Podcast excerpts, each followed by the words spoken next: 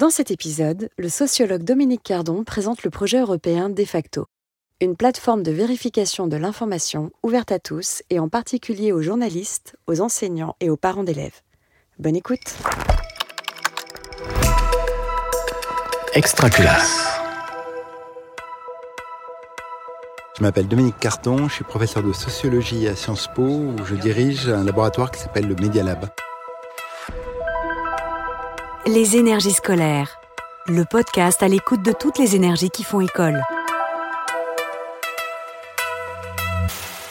De facto est la réponse, on pourrait dire française ou francophone, mais plutôt française en fait, une initiative européenne qui a été lancée dans le cadre des multiples initiatives européennes qui sont aujourd'hui lancées sur les questions de la qualité de la démocratie, de l'information, de l'influence étrangère et, des médias et, aussi de la régulation du numérique.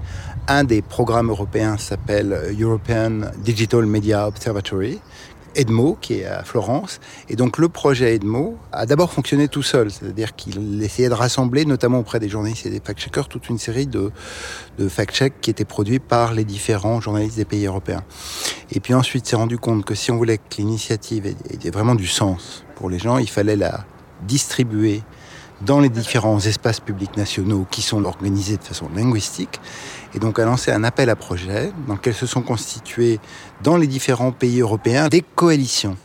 Et de facto, c'est une coalition avec une idée forte de l'Europe qui est bonne, à mon avis, c'est on passe pas par les gouvernements, on va essayer de réunir des chercheurs, et c'est eux qui vont piloter ces différents hubs, des journalistes, et notamment des journalistes fact-checkers, et des professionnels de l'éducation aux médias. Et donc de facto, c'est vraiment euh, l'idée de lancer pendant deux ans et demi un projet dans lequel euh, les journalistes vont travailler avec des chercheurs, l'éducation aux médias va travailler avec des journalistes, et on va croiser le, plus possible nos intérêts respectifs. Les partenaires du projet en tant que tel sont Sciences Po d'abord, qui pilote le projet, et au sein de Sciences Po, l'école de journalisme de Sciences Po, le Media Lab de Sciences Po et un laboratoire d'évaluation des politiques publiques qui s'appelle le LIEP.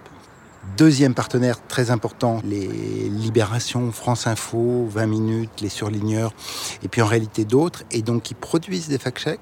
Ces fact-checks sont rassemblés sur la plateforme de facto-observatoire, qui est la, plateforme du projet, et chaque jour, il y a des nouveaux fact-checks qui arrivent venant de ce réseau de, de journalistes.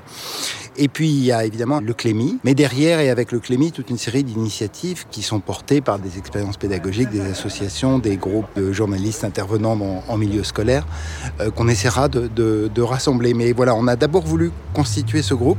Et puis il y a un quatrième acteur qui est très important, c'est qu'il faut, il faut une plateforme et que XWiki est l'entreprise qui fait un web ouvert en logiciel libre euh, extrêmement agile euh, et qui nous a permis de monter la plateforme très rapidement. Alors l'enseignant va trouver sur la plateforme euh, d'abord un ensemble de ressources. Quatre importants fact-checkers français rassemblent leur, leur, production et ça donne vraiment une base voilà, importante pour vérifier, débunker, observer l'information.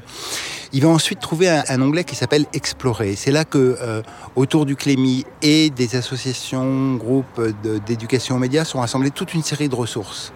Hein, des tutoriaux, des éléments de formation, des techniques de vérification de l'information multiple, notamment produites par l'AFP, qui sont, qui sont très utiles, des outils pour la famille et la désinformation, voilà, toute une série de choses qu'on va constamment essayer de nourrir aussi avec des témoignages et des expériences qui sont faites en éducation aux médias et à l'information.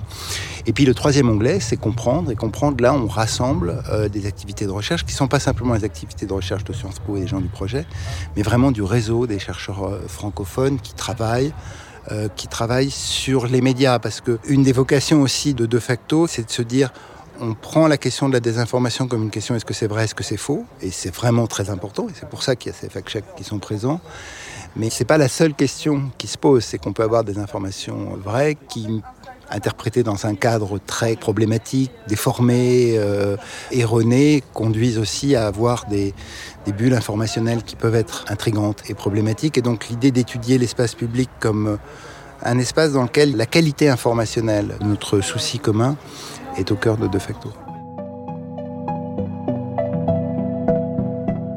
l'ambition de facto, c'est de parler à chacune des communautés, journalistes, éducateurs et, chercheurs, mais c'est aussi de parler au grand public. Et on va faire des événements grand public, une journée de l'information, on va participer à beaucoup d'événements grand public. On va lancer euh, à la fin du mois de juin et puis euh, en septembre une grande enquête euh, avec mec.org sur comment les gens souhaitent être informés. Voilà, une, enquête nationale.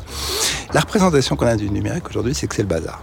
Et c'est le bazar et du coup, n'importe qui rencontre n'importe quelle information. En réalité, c'est pas tout à fait comme ça que ça se passe. Il y a toujours des structures, il y a toujours une hiérarchie, il y a toujours des légitimités, des sources, etc. Même dans la consommation d'informations des, utilisateurs.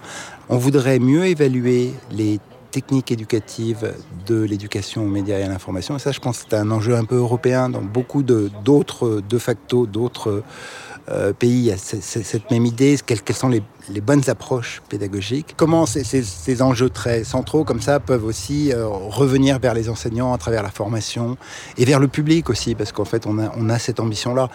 Euh, c'est compliqué à faire, c'est-à-dire qu'en fait il faut arriver à, réécrire, recomposer à peu près les ressources qui peuvent être dans le projet pour qu'ils soient manipulables, qu'ils deviennent des exercices, qu'ils deviennent des outils.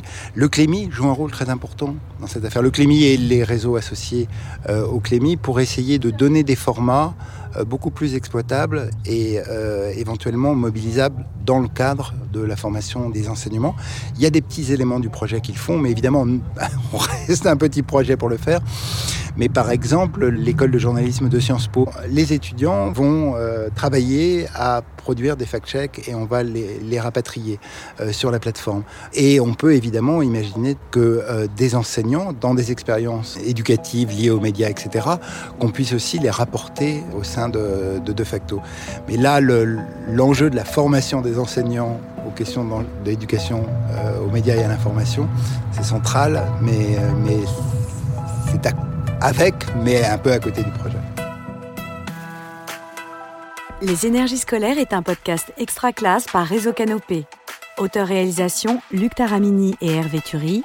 Mixage Laurent Gaillard. Coordination de production Luc Taramini et Hervé Thury. Directrice de publication Marie-Caroline Missire.